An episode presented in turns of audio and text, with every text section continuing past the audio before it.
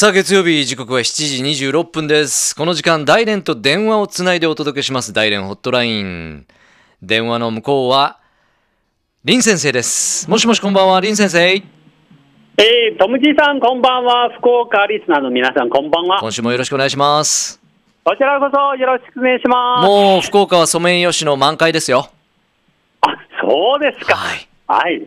大連は昼間はですね、20度近くまで登ってて、えー春の暖かさを感じていましたが、うん。夜は5度前後まで下がってて、ますね。まだ冬の寒さのきさを感じています。はい。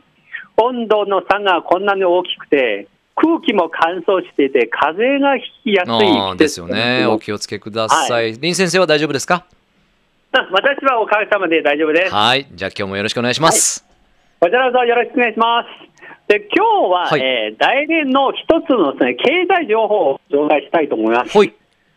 というのはですね、実は、えー今中国で面積最大の国家レベルの経済パーク、うん。要するに自由貿易区という一つとして、来年ではですね、金湾という新しいパークが、えーもうできました。うん。で、先週の月曜日、3月23日、この、おまあ、新パークについて記者会見を開いて、えその未来図のことをですね、紹介されました。なるほど。うん。で、紹介によりますと、今まで中国国家の許可を得て、建設された国家レベル自由貿易区はすでに10個となってて、うん。で昨年はですね、この11個、えーが許可を下りてで、うん。大連で、えー総面積2299平方キロで、ほううん。すでに日本では報道されたと思いますが、上海プトン自由貿易区と天津の浜海自由貿易区は2つがですね、一番大きいと、続いては3番目の大きい自由貿易区となっています。大連が3番目に大きいんですね。自由貿易区としてね。うんはい、ただし、特徴としては、ええ。まあ、上海と天津と違うのは、うん。実はこの貿易区は主に日本と韓国うん。ですね、それは自由貿易できるような目標を作っているそうです。なるほど。はい。で、これはなぜですね、中日韓自由貿易区がせ設立するかと言いますと、うん。実は、えー2010年の5月、えー中国、日本、韓国3カ国のトップ会議が、えー韓国の、えーえー、茶州市で開かれました。うんで、えーその時は要するに、えーこれからの10年間、2020年まで、えー新たな、えー中日韓3カ国をですね、合作目標をな立てた。るほど2020年までですねうんそうです。はい。で、ち大連はですね、実は、えー今までの番組で何回もご紹介しましたように、中国東北産省の窓口として、で、その輸出入額の7割は大連港を経由して、ねうんしています。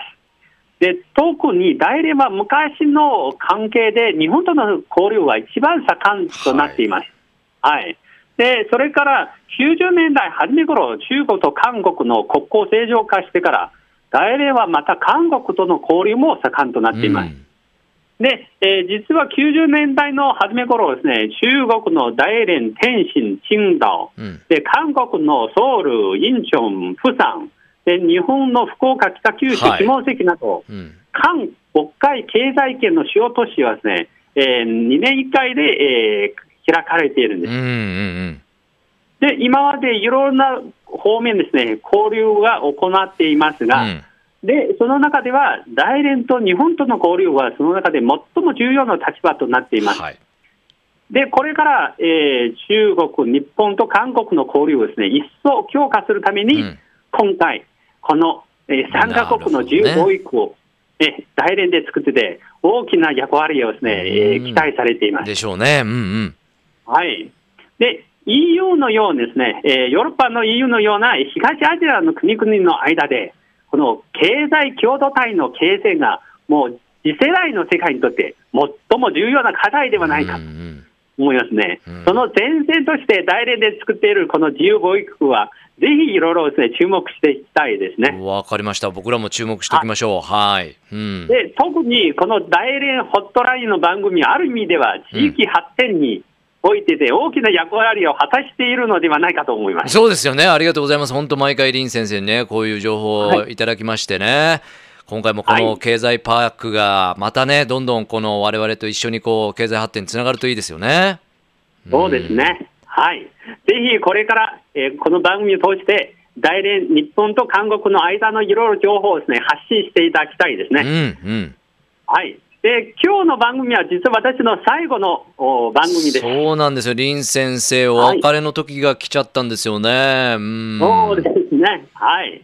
で、来週の月曜日に私の後任のお人をですね、また引き続き大連のホットラインうん。のニュースをまた伝えてもらいますので、ぜひお願いしましょう。うん。えごあご応応援お願いします。はい。うん。はい。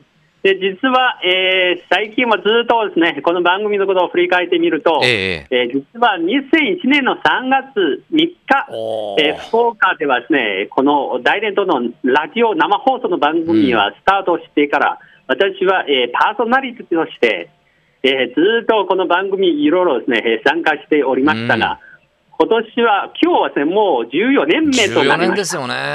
うん。はいもちろん、この14年間、えー途中で、えーまあ、参加できなかった時期もありましたんですが、でも、この番、ラジオ番組を通して、福岡と大連、あるいは日本と中国の友好交流において、まあ、本当私は力微力なんですが、いえいえいええー最善の努力を果たしてきたと思います。いや、もう本当ありがとうございますね。うん。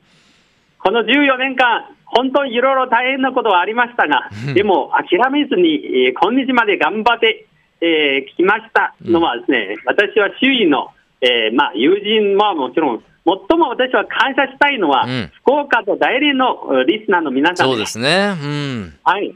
で本当に皆さん、長い間えーご応援いただき、本当にありがとうございましたこ。ちらこそ。うん。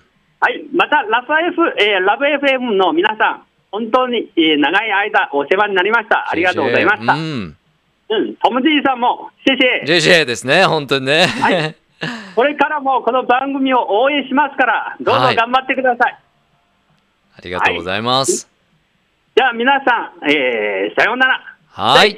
大支援ですね。もう本当にあの、林先生も今後もね、頑張って、あの、大学の方、お仕事頑張ってください。はい、ありがとうございます。はい、ありがとうございす。ました。シェイシェイ、再见。再见。